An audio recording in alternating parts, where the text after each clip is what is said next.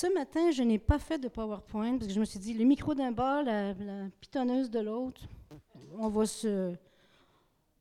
Je vais vous lire les textes. Ceux qui ont leur Bible, vous pourrez tourner quand je serai rendu là. Ce matin, on va faire une incursion dans un livre de l'Ancien Testament. On va aller voir un prophète différent. Je ne sais pas si je vois bien sans lunettes. Non. Il s'appelle Ézéchiel. Ézéchiel, il faisait partie des exilés de Babylone. Il y a eu pendant une période une guerre. Jérusalem a été prise, a été détruite, le temple y compris. Et Ézéchiel et plein d'autres mondes ont été amenés en captivité à Babylone. Ils sont allés vivre là-bas. Et 14 ans après la destruction de la ville de Jérusalem, Ézéchiel commence à être utilisé par Dieu. Premièrement, il est du chapitre 1 au chapitre 24, il prononce les jugements contre Israël. J'envie pas sa job.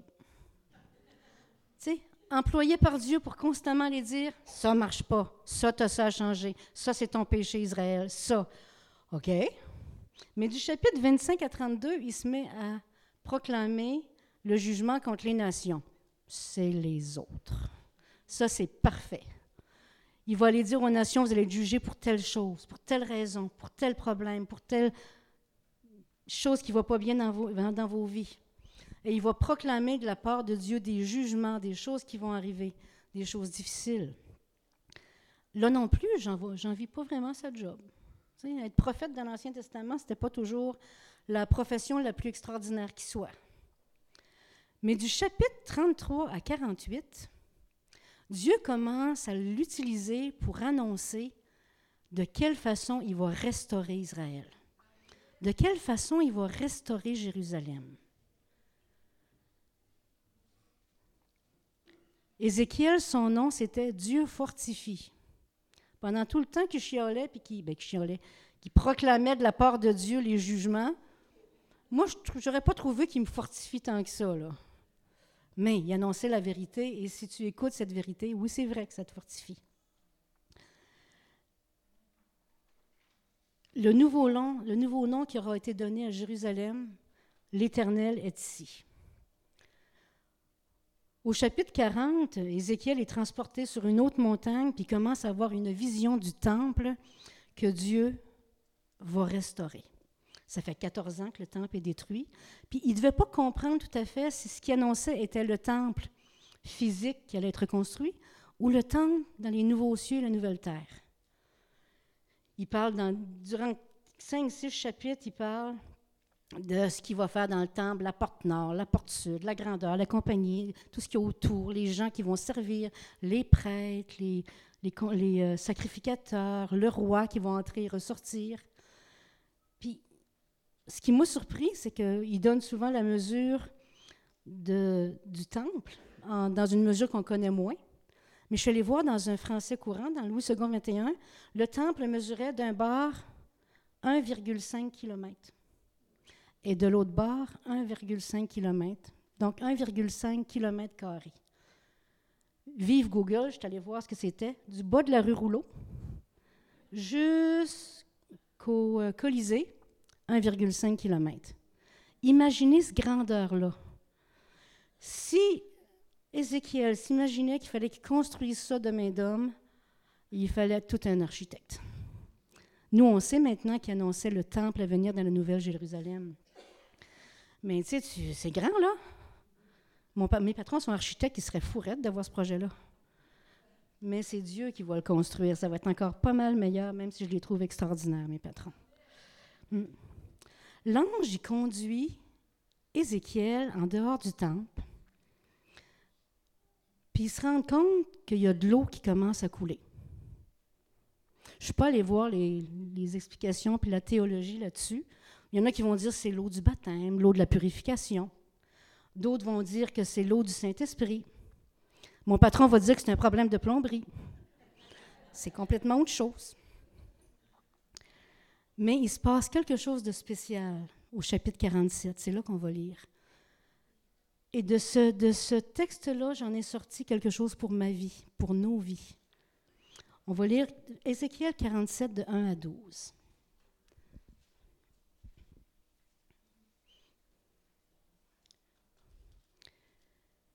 Il me ramena vers la porte de la maison. Et voici, de l'eau sortait sous le seuil de la maison, à l'Orient, car la face de la maison était à l'Orient. L'eau descendait sous le côté droit de la maison, au midi de l'autel. Il me conduisit par le chemin de la porte septentrionale, et il me fit faire le tour par dehors jusqu'à l'extérieur de la porte orientale. Et voici, l'eau coulait du côté droit. Lorsque l'homme s'avança vers l'Orient, il avait dans la main un cordeau, et il mesura mille coudées. Mille coudées, c'est un demi-kilomètre. De chez nous, le bas de la rue Rouleau, jusqu'à la banque du coin, Banque Royale, à peu près, 500 mètres. Il avait un cordeau et il mesura mille coudées. Ça fait quand même une bonne petite marche. Il me fit traverser l'eau et j'avais de l'eau jusqu'aux chevilles. Il mesura encore mille coudées, un autre demi-kilomètre, et me fit traverser l'eau et j'avais de l'eau jusqu'aux genoux. Il mesura encore mille coudées et me fit traverser, j'avais de l'eau jusqu'aux reins. Il mesura encore mille coudées, c'était un torrent que je ne pouvais traverser, car l'eau était si profonde qu'il fallait y nager. C'était un torrent qu'on ne pouvait traverser. Il me dit, As-tu vu, fils de l'homme Et il me ramena au bord du torrent. Quand il m'eut ramené, voici, il y avait sur le bord du torrent beaucoup d'arbres de chaque côté. Il me dit, Cette eau coulera vers le district oriental, descendra dans la plaine et entrera dans la mer. Lorsqu'elle se sera jetée dans la mer, les eaux de la mer deviendront saines. Tout être vivant qui se meut vivra partout où le torrent coulera. Il y aura encore une grande quantité de poissons, car là où cette eau arrivera, les eaux deviendront saines, et tout vivra partout, tout vivra partout où parviendra le torrent. Des pêcheurs se tiendront sur ses bords, depuis En-Gedi jusqu'à En-Eglaïm on étendra les filets. Il y aura des poissons de diverses espèces, comme les poissons de la Grande Mer, et ils seront très nombreux. Ces marais et ces fosses ne seront point assainis, ils seront abandonnés au sel. Sur le torrent, sur, sur ses bords de chaque côté, croîtront toutes sortes d'arbres fruitiers. Leur feuillage ne se flétrira point, et leurs fruits n'auront point de fin. Ils mûriront tous les mois parce que les eaux sortiront du sanctuaire, leurs fruits serviront de nourriture et leurs fleurs de remède. Seigneur, je te demande de bénir cette parole ce matin. Qu'on puisse entendre de toi. Pas de Joanne, mais de toi. Comme tu m'as enseigné, Seigneur, que tu puisses nous enseigner parce que tu désires nous parler, parce que tu nous aimes, parce que tu as des grands rêves pour nos vies. Je te remercie de ce que tu vas faire ce matin. Amen. Premièrement, Ézéchiel, l'ange le fait marcher pendant 500 mètres, un demi-kilomètre, pour qu'il y ait de l'eau jusqu'aux chevilles. Je regardais ce texte-là, puis je me disais, faut faire un bon bout, là, avant d'avoir de l'eau jusqu'aux chevilles. Un demi-kilomètre, une petite marche. Pas si grande, mais c'est une petite marche. Il faut choisir d'y aller. Il faut vouloir y aller. Ce matin, euh, ça aurait peut-être été agréable pour beaucoup d'entre nous d'être dans son hamac, avec un drink quelconque. Mais vous avez fait les 500 mètres pour venir entendre de Dieu. Il faut décider de nous-mêmes si on veut venir à Dieu. Parfois, on peut même venir en observateur, ça m'est déjà arrivé. On va bien voir ce que Dieu va faire. Ou, bof, je vais y aller parce que ça paraît pas bien si t'es pas là. Quelle est la raison pour laquelle on vient à l'Église? Est-ce que je viens pour entendre de Dieu? De quelle façon je me prépare à venir à l'Église? En priant d'avance pour que Dieu me parle? En priant d'avance pour que Dieu parle à d'autres? Ou comme je le fais maintenant, en priant pour que les autres soient bénis, que je leur sois utile, que je sois en avant ou pas, qu'on soit des sujets de bénédiction pour notre famille? L'Église, ce n'est pas juste un cours intermède dans la fin de semaine pour dire mon devoir est fait, je suis cette semaine. C'est plus que ça. Est-ce qu'on prépare nos cœurs à la fraternité, à faire du bien aux autres, Est-ce qu'on se prépare et on, est résolu à entendre la part de Dieu, à venir pour être béni, puis à venir pour être transformé? Est-ce qu'on prend la résolution à l'avance d'être ouvert à ce que Dieu va nous demander ou nous dire? Ézéchiel a dû partir du sud du temple, de faire le tour jusqu'à l'autre bout pour ensuite entrer dans cette eau-là. Peut-être que dans une vision, l'eau, on ne sait pas si c'est chaud ou froid. il n'y a pas eu l'air de s'ostiner. Moi, je me souviens, il y a quelques années, euh, je viens de Gaspé, on était allé monter la rivière Saint-Jean à pied, dans le, côté, pour se rendre jusqu'à une chute. Mais à la chute, l'eau n'était pas froide. Elle n'était pas frette, elle était glaciale.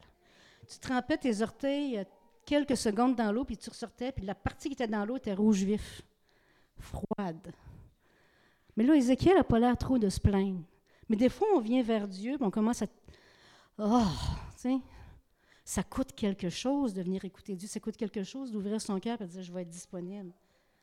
Mais dans la présence de Dieu, l'eau n'est pas si frette que ça. Elle est loin d'être froide. Venir à Jésus, premièrement, de tremper ses pieds, c'est de décider de venir dans sa présence décider, puis ça, je parle de l'Église, mais chaque jour, on doit décider d'aller dans sa présence. Ce n'est pas une histoire du dimanche matin, la relation avec Dieu. Chaque jour, on a à décider d'aller mettre nos pieds dans la présence de Dieu, d'aller vers lui, de faire un effort. Du lit à la chambre de prière ou du lazy boy et ne pas se rendormir, mais il faut plus que je prie là. J'ai découvert ça. Un peu plus loin, Ézéchiel continue à marcher. Il mesura encore mille coudées et me fit traverser l'eau. J'avais de l'eau jusqu'aux genoux. C'est un petit peu évident quand on se dit de l'eau aux genoux, c'est quoi? Je me disais, est-ce que c'est prier? Ben non, pas vraiment. La prière, c'est autre chose. Je réalisais que de me laisser, de me rendre jusqu'aux genoux dans l'eau, c'était de me rendre là où il y a l'adoration pour Dieu là où il y a l'action de grâce pour Dieu. Reconnaître la grandeur de Dieu. De marcher dans ses voies pour reconnaître, l'adorer. Dans vos journées, on voit tellement de merveilles de Dieu. Juste ici à Rimouski, on va sur le bord du fleuve, et de voir le soleil, de voir le, fleuve, de voir l'eau. Et cette année, on était tellement fiers de voir les feuilles sortir des arbres. Il y avait de quoi louer Dieu, ça a été long. Mais elles sont sorties. prendre le temps d'honorer et de louer Dieu, de lui rendre grâce pour toutes choses. Même si dans votre vie, des fois, vous avez l'impression qu'il y a 100 choses dans votre vie, puis il y en a 99 qui vont tout croche. 99 qui font souffrir. La centième vaut la peine qu'ils reçoivent gloire et honneur. La centaine, centième chose vaut la peine qu'on le glorifie, qu'on le remercie. Ne serait-ce que pour notre salut, c'est tous les jours, on peut le remercier pour ce cadeau précieux qu'il nous a fait de son salut. Ne l'oublions jamais, c'est un cadeau. Je ne l'ai pas mérité. Et c'est la première action de grâce que je peux lui donner. Philippiens 2, 9, 10 dit, c'est aussi pourquoi Dieu l'a élevé à la plus haute place et lui a donné le nom qui est au-dessus de tout nom, afin qu'au nom de, Jésus, tout genou Chacun plie le genou dans le ciel, sur la terre et sous la terre. OK. Je n'avais pas remarqué qu'il y avait le sous la terre aussi. Après notre mort, peut-être? Je ne sais pas. Mais il vaut la peine d'être loué, il vaut la peine d'être remercié. De l'eau jusqu'aux genoux, pas pour demander, mais pour adorer. Pour se souvenir de ce qu'il a fait pour nous. Des fois, Dieu fait des choses dans le passé puis on les oublie. Puis il y a eu un temps où, à cause d'une prédication, je m'étais sorti un cahier, puis je me disais, tous les jours, tu vas noter au moins dix choses pour lesquelles tu peux remercier Dieu dans ta vie. Mais il y en avait du passé, il y en avait de la journée même, mais il y en avait amplement de choses. Et euh, qui n'a pas de logement ici? Qui n'a pas de nourriture sur sa table? Qui n'a pas de meubles? Qui n'a pas de frères et sœurs? Qui n'a pas d'amis? Dieu nous donne au-delà de tout ce qu'on peut s'imaginer. Puis même les, bénédictions du passé, Dieu nous a délivré de tellement de choses. moi, euh, j'en parlais dernièrement, je pense un mercredi, je me suis souvenu tout d'un coup euh, d'une bénédiction que Dieu avait faite pour moi le jour de mes 25 ans. Ça fait quelques petites années. Dieu m'a libéré entièrement du tabac. Je fumais deux paquets de cigarettes par jour. Un claquement de doigts. Le lendemain matin, la seule idée de fumer me levait le cœur. Je le loue encore aussi pour ça aujourd'hui, parce que si je sors de sa présence, parce que si je retourne dans ce monde, je l'ai vu pour d'autres personnes, qu'est-ce que vous pensez qui va revenir en premier? La cigarette.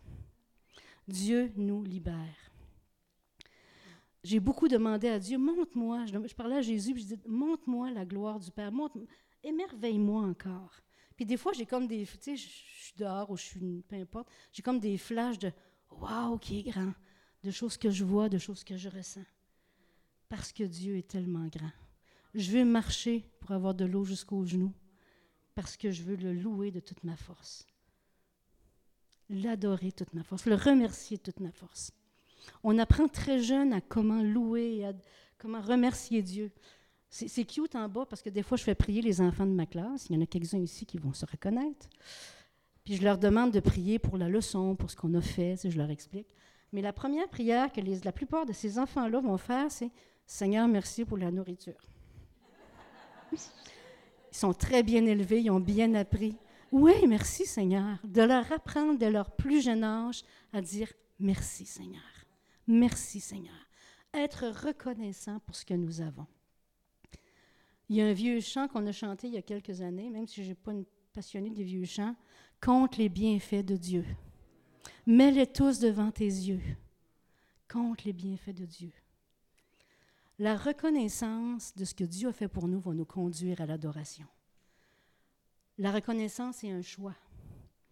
Je peux chialer pour les neuf affaires qui vont pas bien, ou les 99, mais je peux louer Dieu pour la centième ou la dixième, puis reconnaître, recevoir de lui le meilleur, recevoir le meilleur de lui.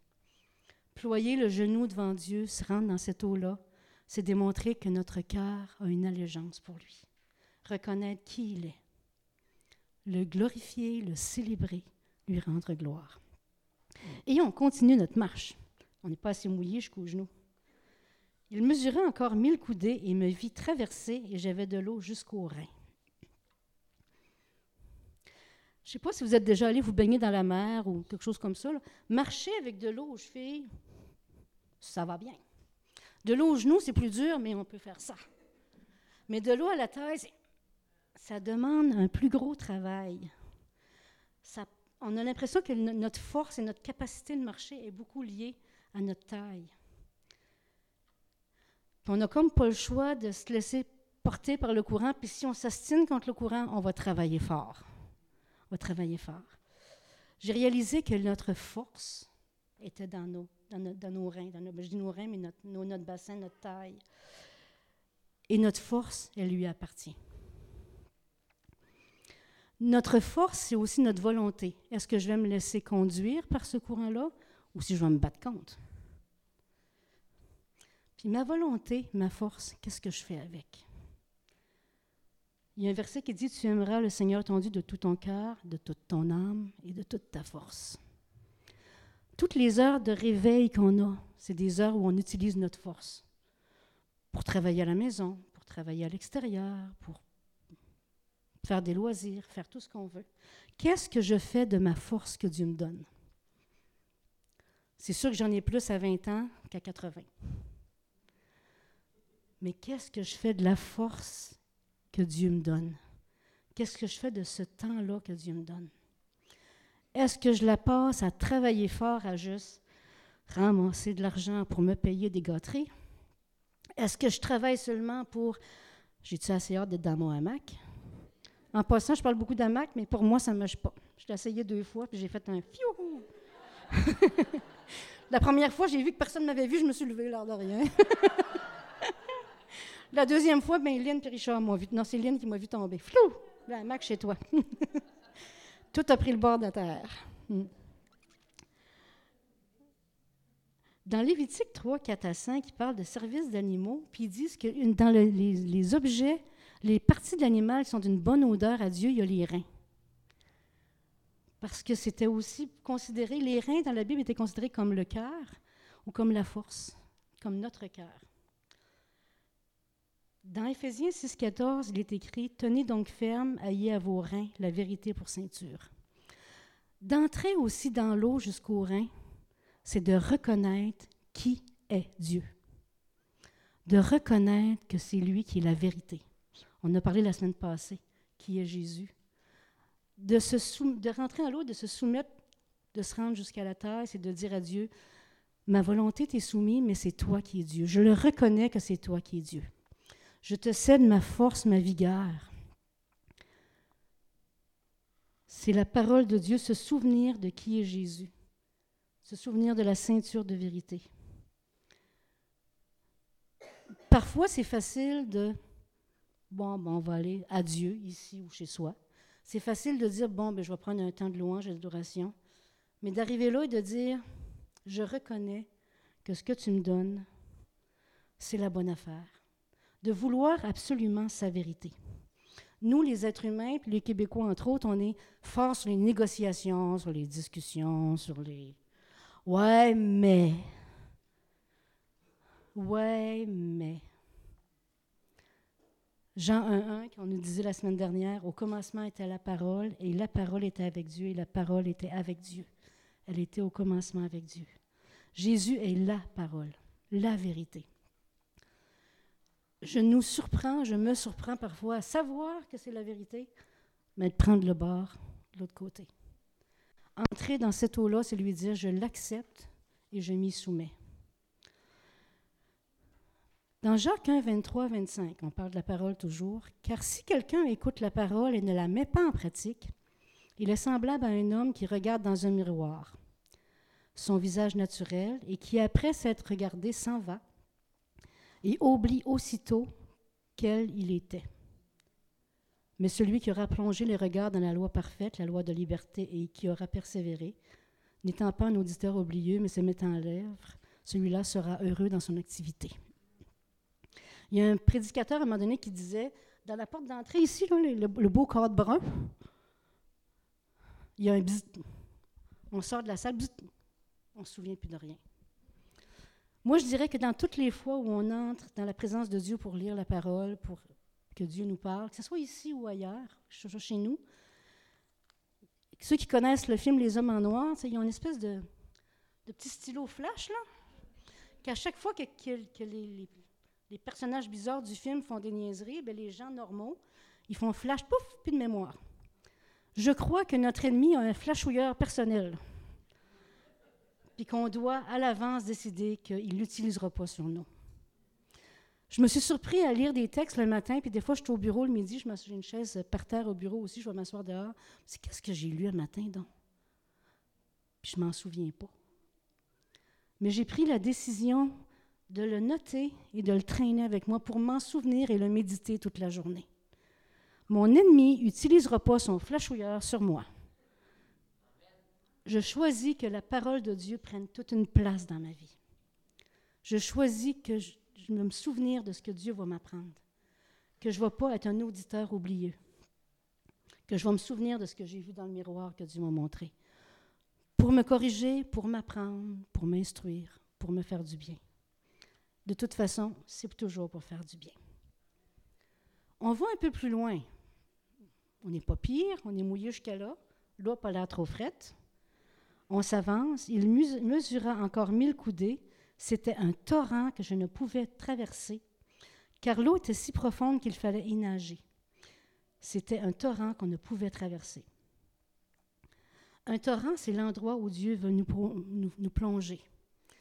Rendu là, c'est plus toi, pas toi qui décide. C'est Dieu. Il te transporte. Il fait ce qu'il veut de ta vie. Ça ne te demande aucun effort à part le fait de décider d'y aller. Ésaïe 41, 18, Je ferai jaillir des fleuves sur les collines et des sources au milieu des vallées. Je changerai le désert, en, étang et la terre aride en courant d'eau. 2 Pierre 3, 18, Mais croissez dans la grâce et dans la connaissance de notre Seigneur Jésus-Christ. À lui soit la, la gloire maintenant et à l'éternité. Jean 7, 38, Celui qui croit en moi, des fleuves d'eau vive couleront de son, son sein. Je me suis souvent demandé pourquoi on trouve ça si difficile de plonger dans la volonté de Dieu. Est-ce qu'on n'aurait pas parfois une mauvaise perception?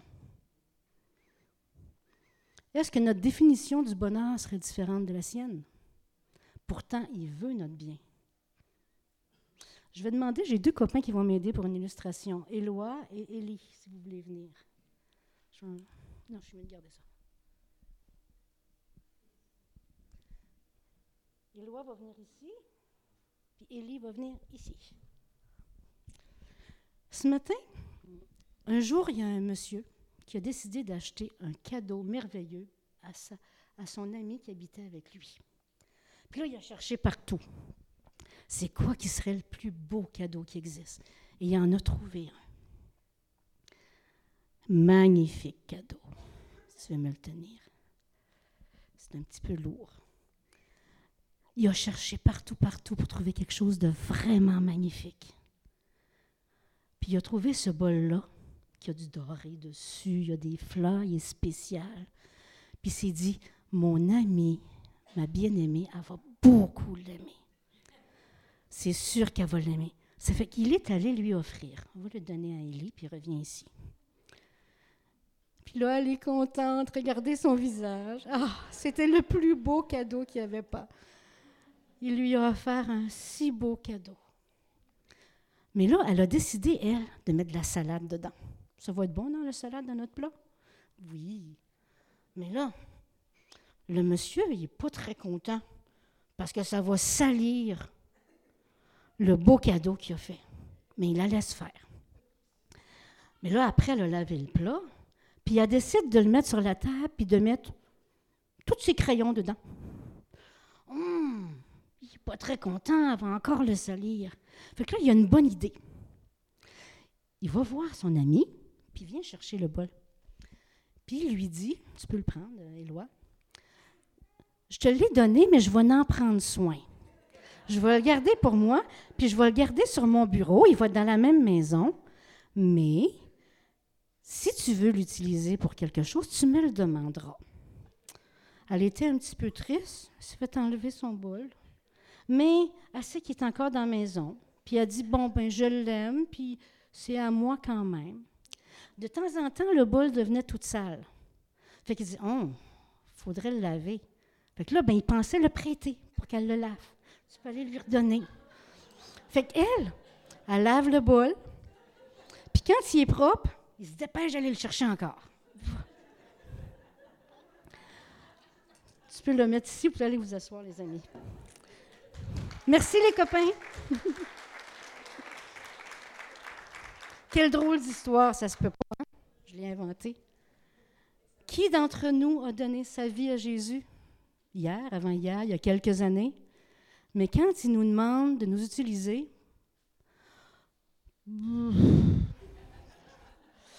pour ça, oui. Pour ça, je ne suis pas sûre. Je vais garder ma vie, là. Puis quand tu me demanderas, on décidera. Mais quand je vais être sale, ben, je vais aller à toi pour que tu me laves. Parfois, on est, parfois je suis si ridicule que ça envers Dieu. Je vais vers lui pour les besoins.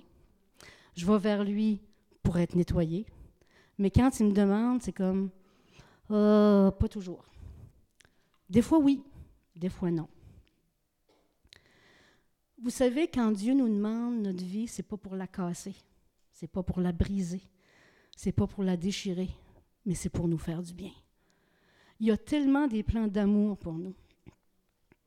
Si tu es appelé à prier, puis que Dieu te demande de prêcher, puis que tu sais très bien que ce n'est pas ta place, c'est sûr que ça va être dur. Mais Dieu va t'utiliser là où tu es extraordinaire. Dieu va t'utiliser là où c'est la bonne place pour toi. Autant l'Église qu'à l'extérieur de l'Église. Notre vie chrétienne, notre marche avec Dieu n'est pas juste le dimanche matin entre 9h30 et 11h30. Mais toute la semaine, tout le temps, il veut te parler. Tout le temps, il veut t'utiliser. Tout le temps, il veut être en relation avec toi. Dieu ne veut pas me tuer, il veut me faire vivre. des fois, on pense tout croche. Au verset 6 d'Ézéchiel, toujours, il me dit As-tu vu, fils de l'homme Et il me ramena au bord du torrent. Dieu me le ramène après l'avoir fait baigner dans le torrent et il commence à montrer quels vont être les fruits. Quand il l'eut ramené, voici, il y avait sur le bord du torrent beaucoup d'arbres de chaque côté. Quand je lisais ça, je pensais à le, verset qui dit, je vais vous le paraphraser, je ne l'ai pas écrit, il est comme un arbre planté près d'un courant d'eau qui donne son fruit en sa saison. Dieu veut faire de nous des êtres solides, des piliers dans cette Église, dans ce que nous sommes, des piliers dans notre vie chrétienne, dans notre vie de famille, dans notre vie de travail. Il me dit, cette eau coulera vers le district oriental, descendra dans la plaine et entrera dans la mer. Lorsqu'elle se sera jetée dans la mer, les eaux de la mer deviendront saines. De cette eau-là, Dieu va nous rendre de mieux en mieux. On ne sera peut-être jamais parfait, ben, je pas, pas, pas avant d'être au ciel, mais il va nous assainir et nous purifier à mesure. À mesure. Tout être vivant qui se meut vivra partout où le torrent coulera. Il y aura une grande quantité de poissons, car là où cette eau arrivera, les eaux deviendront saines, et tout vivra partout où parviendra le torrent. Vous allez être utilisé par Dieu pour amener la vie autour de vous. La vie autour de vous, la vie nouvelle. Des gens qui vont être des, gens qui vont encourager les autres, des gens qui vont prier pour les autres, des gens qui vont prendre soin des autres. Et les gens vont le reconnaître. Les gens vont être touchés parce que vous vous êtes laissé traîner par ce courant-là. Il y a beaucoup d'autres merveilleuses choses qui se passent. Des arbres fruitiers vont refleurir. Euh, l'ange l'amène puis lui ramène tous les bénéfices, les, les arbres, les fleurs, les poissons, et ils auront le pays en héritage. Le dernier verset, c'est ce qu'il dit. Le pays en héritage. C'est pas ça qu'on veut pour notre Dieu, d'avoir notre pays en héritage, de voir des âmes sauvées, d'être utilisées par lui. Ne te dis jamais que tu es un insignifiant dans dans l'œuvre de Dieu. Ne te dis jamais que tu es trop timide. Ne te dis jamais Dieu ne peut pas m'utiliser, je suis quelconque. Ne te dis jamais j'ai déjà tellement donné, je me repose. Dieu a toujours, toujours, toujours désir de nous voir être utilisés d'une façon ou d'une autre dans n'importe quel endroit de nos vies. Parce que c'est écrit, ils ne cesseront jamais de porter des fruits. Le fruit, puis ce, que je trouve cute de la part de Dieu, c'est qu'une partie de ma vie, le fruit va être d'être une personne de prière, et une autre partie de la vie, le fruit va être d'autres choses. C'est pas juste des pommes toute ma vie. C'est ça que je trouve merveilleux avec Dieu. Il y a aussi d'autres choses. Et Dieu ne nous utilise pas nécessairement en nous mettant sur le spot. Je connais une dame que je nommerai pas dans l'Église qui, à tous les dimanches, elle va vers les autres, voir comment ils vont. Elle leur pose des questions sur comment. Elle, se, elle se soucie d'une personne à la fois. Elle s'assied avec eux, elle prie avec eux, elle prend soin. Je trouve ça extraordinaire. Je trouve ça extraordinaire. Et c'est marcher dans l'œuvre de Dieu. Elle n'est pas sur l'estrade en train de louer, mais c'est très bien pour ceux qui louent. Merci encore ce matin. Quand l'ange a invité Ézéchiel à rentrer dans l'eau, il lui a pas dit Est-ce que tu veux venir te baigner avec moi Il a dit Il me fit entrer. C'est comme ça que ça se passe. Il lui a pas donné tellement de choix. Hé, ma liberté, moi. Je suis dans un monde libre, j'ai le droit de choisir ou non. Dieu nous le dit constamment, puis on s'obstine avec lui. Je te demande de marcher avec moi. Je te demande d'avancer dans cette eau-là. On aimerait tellement continuer à gérer nous-mêmes les affaires comme mon monsieur avec son plat. Mais quand on laisse Dieu agir, il y a des choses merveilleuses qui se passent. Vous ne savez pas ce qu'il y a dans mon plat? Moi, ce matin, ben, hier soir, j'ai sorti le plat qui était bourré de poussière. J'avais dedans un pot d'aspirine, un paquet de crayons, euh, des outils pour le tricot, évidemment, et des effaces. Puis dans le fond du plat, il y avait quelque chose que j'avais complètement oublié que j'avais. Ce sont des roches, mais elles sont brillantes. Ce sont des pierres semi-précieuses pour la plupart qu'une de mes belles-sœurs a ramassées, puis qu'elle a mis dans un, petit machin qui s'appelle un tambour avec de l'eau, du sable et plein de roches ensemble. Et ça a pris, on va laisser là. Ça a pris un mois avant qu'elle devienne comme ça. Quand on laisse Dieu travailler nos vies, on va devenir ces pierres-là brillantes, des personnes magnifiques devant Dieu qui vont attirer les autres à Dieu. Plus je me laisse tremper dans la présence de Dieu, plus Dieu va faire amener des résultats. On ne sera pas forcé de devenir celui ou celle que Dieu veut utiliser, mais on peut le choisir. Choisir de mettre les pieds à l'eau. Choisir de le reconnaître pour louer, pour adorer. Choisir de reconnaître que ça vaut la peine de le remercier pour chaque petite chose et de se souvenir de tous les bienfaits de Dieu. Choisir de demander l'aide du Saint-Esprit pour aller plus loin, pour qu'il utilise nos forces. Choisir de plonger dans sa présence, lui faire confiance, de s'abandonner. C'est un processus continuel. Je peux décider ce matin, bon, j'accepte ça, je me mets, je commence à avancer, je me rends dans, dans les remerciements, je donne ma force à Dieu, je plonge dans sa présence. Bonne nouvelle, on recommence demain matin. À chaque journée, c'est un choix qu'on fait. À chaque journée. On doit constamment se demander où on en est. Quels sont les choix de ma vie, de, mes vies, de ma vie qui pourraient être changés ou non? Puis ça, c'est extrêmement personnel. Je pourrais vous donner un paquet d'exemples, mais à moi, Dieu demande certaines choses. Dans, mon processus d'étude, je me disais où je mets mes forces, où je mets mon temps? Puis Dieu m'a parlé de certaines choses que Mets ta force ailleurs. Mets ton temps ailleurs. Est-ce que je suis seulement intéressée à entendre sa vérité pour faire, quand sa vérité dit Tu es merveilleux, je t'aime, tu es mon enfant bien-aimé Ou est-ce qu'on peut désirer entendre ce qu'il veut changer dans nos vies, où il veut nous amener dans nos vies Est-ce que je suis seulement intéressée à lui dire ce que j'ai besoin Ou est-ce que je suis intéressée à lui dire Merci pour ce que déjà tu me donnes? C'est un choix à faire. Dans chacune de nos vies, Jésus désire nous combler, mais il désire aussi qu'on s'abandonne à lui, parce que dans l'abandon qu'on va faire à lui, c'est de là que vont ressortir les plus grandes bénédictions. C'est là qu'on va être transformé.